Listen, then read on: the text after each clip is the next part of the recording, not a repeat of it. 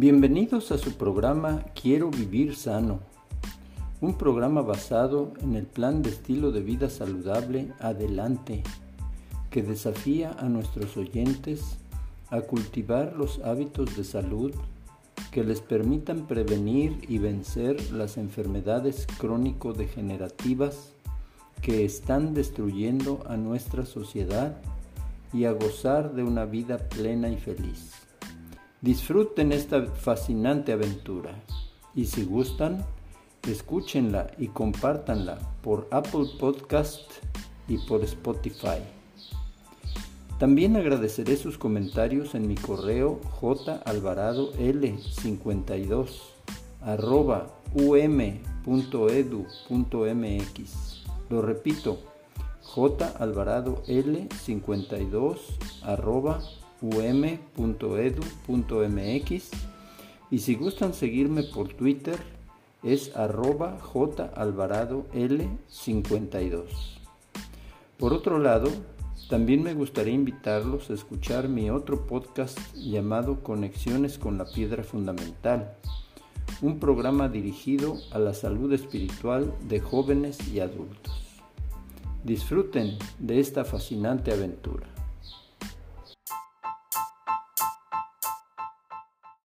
Hola amigos, aquí su servidor y amigo Jesús Alvarado López en nuestro programa Quiero Vivir Sano un grito de guerra en contra de la ignorancia, la enfermedad y la muerte. ¿Cómo se enferma la gente? Veamos ocho lecciones sobre cómo mantenernos sanos. Si deseamos saber cómo no enfermarnos, primero debemos comprender cómo enfermarnos. Mucha gente razona que dado que los gérmenes nos enferman, deberíamos evitarlos. ¿Es esto siquiera posible? Se calcula que cada día estamos expuestos a unos 60.000 gérmenes, de los cuales 600 o 1.200 son peligrosos. Una buena higiene, que incluye lavarse las manos con frecuencia, es importante, pero otros hábitos que tenga pueden enfermarnos sin importar la frecuencia con la que nos lavemos las manos. ¿Qué hace la gente para enfermarse? Aquí veamos cómo enfermarnos. Podemos enfermarnos al tocarnos la cara, primero y segundo toque. Nosotros nos enfermamos al tocar algo que contiene gérmenes y luego nos tocamos la cara. Los virus y las bacterias se transmiten por el tacto. El primer toque no es el principal problema, ese es el contacto con la superficie contaminada. Los virus y las bacterias no ingresan a nuestro cuerpo a través de la piel a menos que tengamos una herida en la piel, como un corte o un sarpullido. Es el segundo contacto el que provoca la infección. Es entonces cuando tocamos una superficie contaminada y luego nos tocamos la boca, los ojos, la nariz, que contienen membranas mucosas que proporcionan ambientes fértiles y cálidos para los desagradables invasores. Alrededor del 80% de todas las infecciones se producen en esas circunstancias. La mayoría de las demás infecciones se deben a gérmenes inhalados. ¿Queremos saber cómo no enfermarnos? Mantengamos nuestras manos alejadas de la cara sin importar las circunstancias. También podemos enfermarnos si mantenemos las ventanas y puertas cerradas. Sabemos que las tasas de resfriado y gripe aumentan en invierno, pero el clima frío no causa infecciones, más bien la forma en que vivimos en invierno puede enfermarnos. Cerramos ventanas y puertas para conservar el calor y entra poco aire fresco a nuestros hogares. Dado que nuestras células necesitan un suministro constante de oxígeno, no nos desenvolvemos bien en el aire viciado. Es mejor vestirse abrigado y abrir un poco las ventanas día y noche que privar al cerebro y las células del cuerpo del oxígeno vital. También es sorprendente la facilidad con que el cuerpo se acostumbra a temperaturas más bajas. Muchas personas calientan sus hogares a no más de 65 grados Fahrenheit, 18 centígrados en invierno, y encuentran esa temperatura muy cómoda, además de económica. Pero también podemos enfermarnos si usamos poca ropa en climas fríos. A finales del otoño y en invierno, las personas preocupadas por la moda suelen seguir usando zapatos de suela fina y vistiendo ligeramente sus piernas con jeans rotos, calzas, medias transparentes o mallas finas. Esto enfría las extremidades inferiores y no tiene sentido acumular capas en el torso, sino dejar los brazos y piernas mayormente expuestos. Los brazos y las piernas se enfrían en comparación con el torso y los vasos sanguíneos se contraen en esas regiones más frías del cuerpo. Esta constricción obliga a la sangre a regresar a los órganos internos y al cerebro, cargándolos con el exceso. Ni el cerebro ni los órganos funcionan bien en esas circunstancias y el resultado puede ser la enfermedad. El trabajo del corazón aumenta especialmente cuando intenta igualar el flujo sanguíneo en todo el sistema. ¿Queremos saber cómo evitar enfermarnos? Básicamente, el torso debe tener tantas capas de ropa como las extremidades y las extremidades deben mantenerse calientes. También nos podemos enfermar si nos quedamos en casa. Evitar la luz solar y respirar aire interior viciado y sin oxígeno puede enfermarnos. Rara vez hace demasiado frío para hacer ejercicio al aire libre todos los días, incluso en pleno invierno, pero la gente evita salir cuando hace frío. Cuando nuestra mente se vuelve embotada por el aire viciado, no tenemos mucha motivación para salir, excepto para quitar la nieve o el hielo según sea necesario. Sin embargo, cuanto más permanecemos en el interior y respiramos aire infectado y sin oxígeno, más expuestos estamos a virus y bacterias transmitidos por el aire. No es de extrañar que la gripe y el resfriado sean más frecuentes en invierno. Todo el mundo tiende a acurrucarse en el interior, pero si alguna vez hubo un momento para optimizar la salud con ejercicio, aire fresco y luz solar, es en invierno. Una vez que hagamos de, salir al aire libre un hábito, recibiremos una mayor salud debido a una mayor circulación, más oxígeno en las células y los beneficios de la luz solar.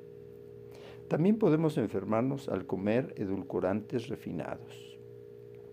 Los azúcares refinados como el azúcar blanca y el jarabe de maíz con alto contenido de fructuosa deprimen el sistema inmunológico. Si bien la publicidad puede romantizar sentarse en el interior bebiendo bebidas dulces y comiendo golosinas cuando el clima se vuelve frío, cuando haces esto en realidad estás haciendo de tu cuerpo un ambiente acogedor para los microbios. Comer azúcar refinada es una de las formas en que podemos enfermarnos.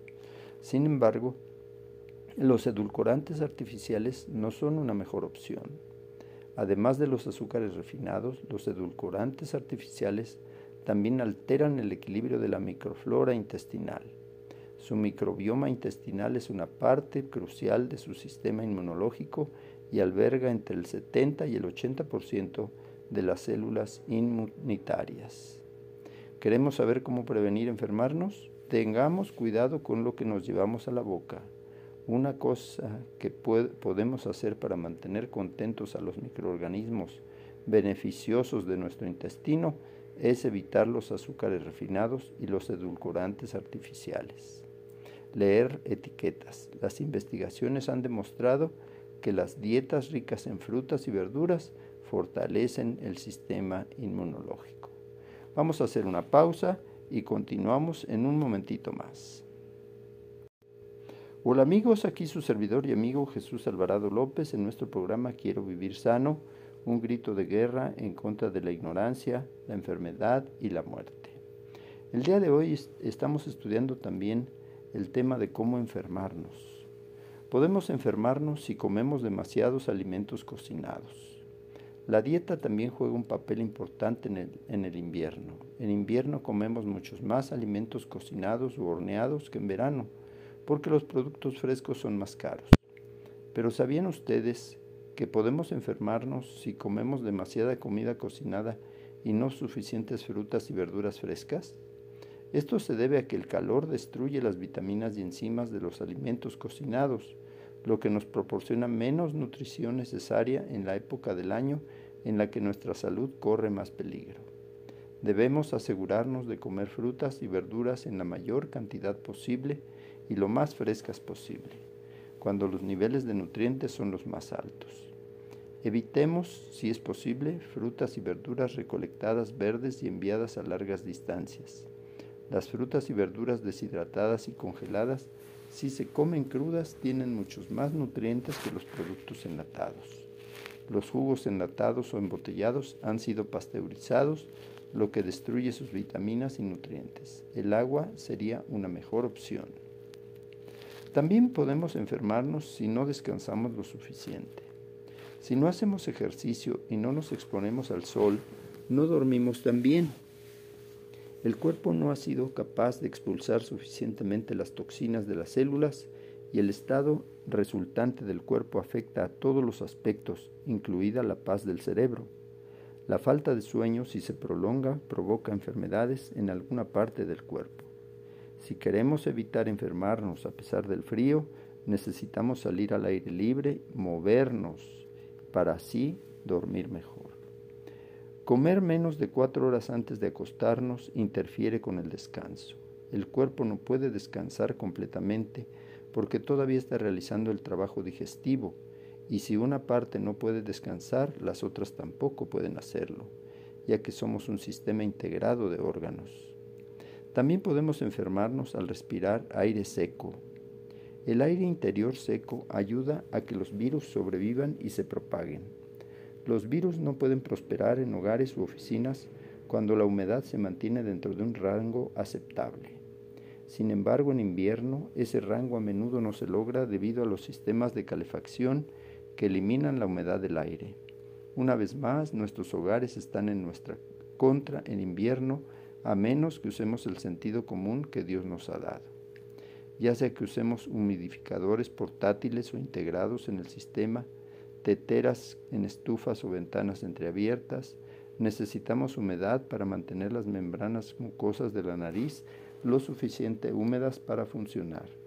Si la mucosidad que contienen se seca, los cilios, pequeñas proyecciones parecidas a pelos de ciertas células del tracto respiratorio, que se desplazan al unísono y ayudan a eliminar líquidos y partículas, no pueden funcionar y terminamos con cualquier cosa, desde goteo postnasal hasta dificultades pulmonares como en gripes y resfriados.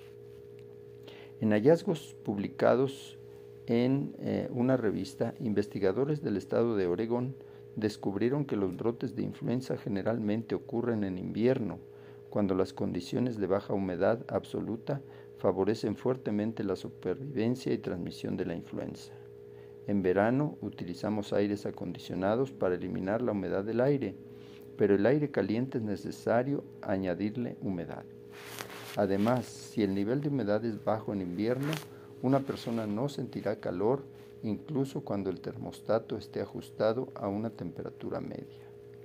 Esto dará como resultado subir el termostato para compensar, lo que aumentará el uso de energía y aumentará las facturas de calefacción es aconsejable comprar un higrostato para controlar el nivel de humedad en el hogar.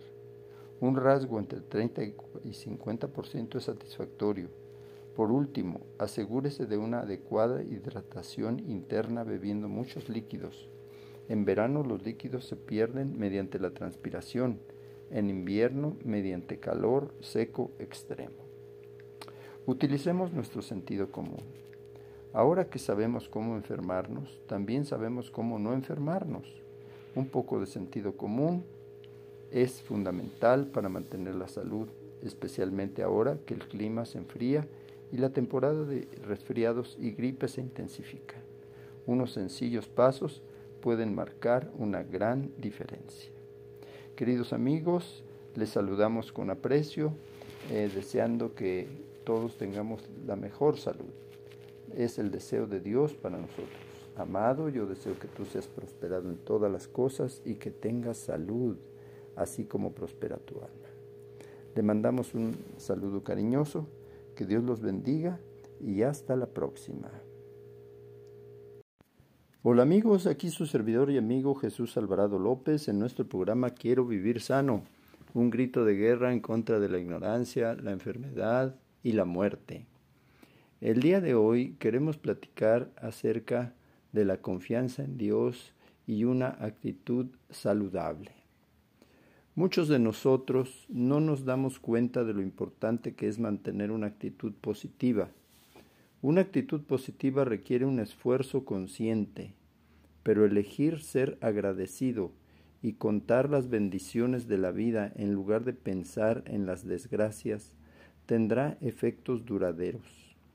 La conexión mente-cuerpo es íntima. Cuando una parte del cuerpo se ve afectada, las otras partes también se ven afectadas.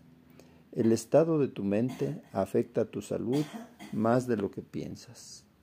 Muchos de los problemas de salud actuales son el resultado de un estado mental poco saludable. El dolor, la ansiedad, el descontento, la culpa y la desconfianza desgastan la mente y promueven una mala salud. Los estudios han encontrado que los sentimientos negativos pueden amplificar los problemas de salud. Por otro lado, el coraje, la esperanza, la fe, la simpatía y el amor fomentan la salud y la vitalidad. Una mente contenta, un espíritu alegre, son salud para el cuerpo y fortaleza para el alma. Puede lograr el éxito espiritual, físico y emocional a través de una actitud mental positiva. Veamos el impacto que los pensamientos pueden tener en la salud. La forma en que pensamos realmente tiene la capacidad de influir positiva o negativamente en nuestra salud. Mediante el autocontrol y el mantenimiento de una actitud positiva, los pacientes pueden hacer mucho para cooperar con los esfuerzos del médico hacia la recuperación. A menudo, quienes están enfermos pueden resistir el deterioro y la enfermedad negándose a permanecer inactivos. A pesar del dolor, los pacientes deben participar en actividades útiles y adaptadas a su fuerza.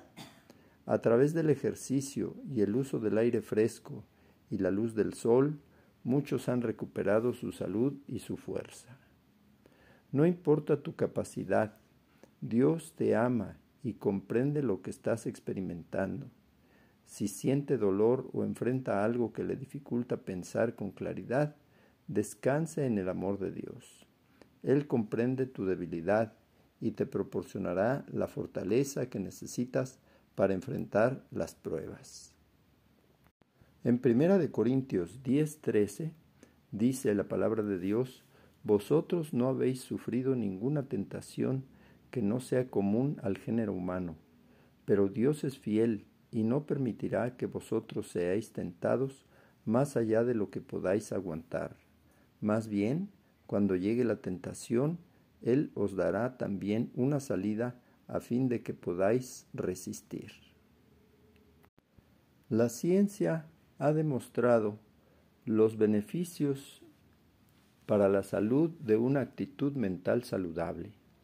Los investigadores han descubierto que existe una menor tasa de mortalidad entre aquellos con un estado psicológico positivo y que incluso existe una conexión entre la salud mental y la salud cardiovascular. Sin embargo, ¿qué pasa si no eres feliz pero lo finges? Se realizó un estudio sobre el efecto que puede tener una sonrisa forzada. Este estudio encontró que las personas que participaron en las actividades estresantes mientras sonreían obtuvieron mejores resultados que aquellas que no sonreían. Veamos el efecto placebo. Si bien hay muchos estudios que muestran los beneficios para la salud de tener una actitud mental positiva, una de las pruebas más interesantes es el efecto placebo. Los placebos se utilizan comúnmente en estudios de fármacos que prueban la eficacia de nuevos medicamentos. A un grupo se le administra el nuevo fármaco, mientras que al otro grupo se le administra un fármaco similar que no sirve para nada. Los sujetos que reciben placebo a menudo informan resultados tan buenos o mejores que los que reciben el medicamento real. Esto demuestra la poderosa influencia que tiene la perspectiva mental en la salud física. La actitud puede marcar la diferencia en la percepción del dolor o la recuperación de una enfermedad grave. Veamos la influencia del diálogo interno negativo. Vivimos en un mundo de sufrimiento. A todos nos pasan cosas malas en la vida, pero podemos hacer que nuestras cargas sean mucho más pesadas si nos permitimos tener pensamientos ansiosos. Cuando anticipamos problemas, nos acarreamos miseria y afectamos negativamente a quienes nos rodean. En lugar de centrarnos en las partes desagradables de la vida, deberíamos mirar más allá hacia lo invisible y hacia lo eterno. Cuando pensamos en el futuro, no debemos permitirnos imaginar qué dificultades y problemas podrían aguardarnos. Dios nos dice a través de la Biblia, por tanto, no os preocupéis por el mañana, porque el mañana se ocupará de las mismas cosas. Al día le basta su maldad. Mateo 6:34. Cualquiera que sea su situación, Dios estará allí para consolarnos y guiarnos. Él nunca nos abandonará. Hagamos lo que hagamos, no hay tristeza, ni agravio, ni debilidad humana para la cual Dios no haya proporcionado un remedio. Cuando nos enfocamos en el amor de Dios, su paz llenará el alma, la ansiedad y la angustia cesarán. Contemplar nuestras bendiciones refrescará nuestra mente. Cuando nuestra mente está tranquila, nuestro cuerpo responderá de manera positiva. Veamos ahora cómo asumir la responsabilidad. Pero vamos a verlo en un momentito más después de un breve receso. Hola amigos, aquí su servidor y amigo Jesús Alvarado López en nuestro programa Quiero vivir sano, un grito de guerra en contra de la ignorancia, la enfermedad y la muerte. Veamos qué tenemos que decir acerca de asumir la responsabilidad. Además de optar por mantener una actitud saludable, es importante hacerse responsable de su salud. Parte de esto implica aceptar que es posible que los resultados de su salud no siempre sean positivos. Incluso si hace todo bien, a veces puede enfermarse o experimentar dolor o malestar. Es importante estar en paz, pase lo que pase. Esto no es posible sin la ayuda de Dios. Sin embargo, muchos han descubierto la paz que sobrepasa todo entendimiento, según dice San Pablo en Filipenses 4:6, al aprender a confiar en aquel que nos conoce mejor que nosotros mismos y quiere pasar la eternidad con nosotros. Con la ayuda de Dios y, y su paciencia y perseverancia, podemos cambiar nuestra actitud para poder experimentar paz incluso en medio del caos y la crisis. Sin embargo, debemos hacer todo lo que esté a nuestro alcance para alinear nuestro estilo de vida con principios que fomenten la buena salud. Recordemos que nuestras decisiones tienen consecuencias y Dios no suele intervenir milagrosamente, aunque a veces sí lo hace. Una ley del universo es, cosechas lo que siembras. San Pablo lo expresó de esta manera en Gálatas capítulo 6 versículo 7. No os dejéis engañar. Dios no puede ser burlado, porque todo lo que el hombre sembrare, eso también segará. Así que haz tu parte, y Dios hará la suya. El hecho de que podamos enfermarnos no significa que debamos hacerlo, y seguir las ocho leyes de la salud reducirá en gran medida el riesgo de experimentar problemas de salud desagradables. Cuando seguimos las ocho leyes de la salud, experimentaremos una mejor calidad de vida. Y Dios nos va a ayudar. Incluso cuando cometemos errores, Dios nunca nos abandona. Nunca necesitamos sentir que estamos solos. Los ángeles de Dios siempre están a nuestro lado. Dios ha prometido, nunca te dejaré, ni te desampararé. En Hebreos 13:5. Él escucha cada grito de ayuda y nos proporcionará la fuerza que necesitamos para afrontar las dificultades de la vida. Nunca debemos sentirnos abatidos o desanimados, porque Dios no espera que enfrentemos los problemas de la vida solos. Tomemos el tiempo para conocerlo y descubriremos que podemos confiar en Él. Pero ¿cómo podemos conocerlo? Pues a través del estudio de la Biblia y la oración cotidianamente. Cuando nos sentimos desanimados o abrumados, intentemos redirigir nuestros pensamientos. Recordemos las bendiciones de nuestra vida. Pensemos en las cosas buenas que Dios ha hecho por nosotros. Cuando entramos en comunión con Cristo, entramos en un lugar de paz. Practiquemos una actitud de gratitud. Nada es mejor para la salud física, espiritual y emocional que una actitud de gratitud. La Biblia dice en 1 de Tesalonicenses 5:18, Dad gracias en todo. En lugar de centrarnos en nuestras dificultades y problemas, busquemos algo por lo cual estar agradecidos. Cada nuevo día viene con nuevas bendiciones.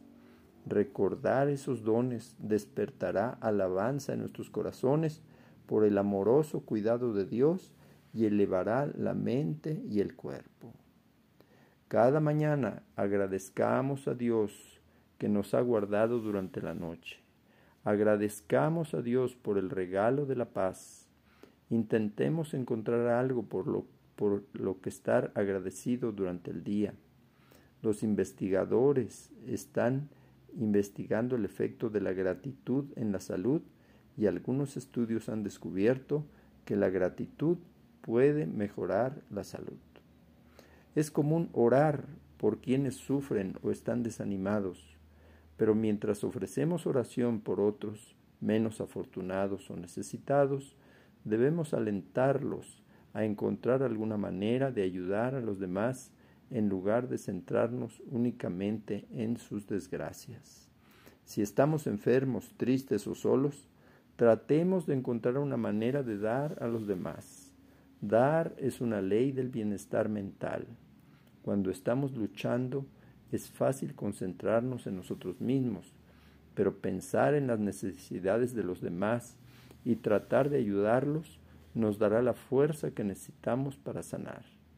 No importa cuán pequeño sea el acto o gesto, cuando comparte simpatía o amabilidad, nos sentiremos alentados y animados. Abramos nuestro corazón al amor de Dios y comportámoslo con los demás.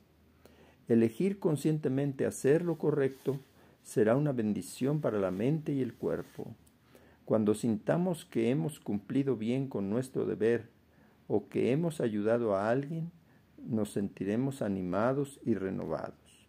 Nuestra mente estará en paz y nuestro cuerpo responderá de manera positiva. El Evangelio de San Lucas dice, Dad y se os dará, porque con la misma medida con que medís, os será medido otra vez.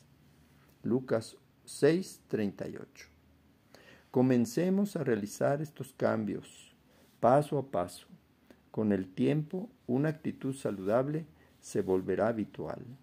Si hacemos un esfuerzo continuo por concentrarnos en los buenos pensamientos y encontramos una manera de compartir las bendiciones con los demás, podremos disfrutar del éxito mediante una actitud mental positiva. Vamos a hacer una pausa y continuamos en un momentito más.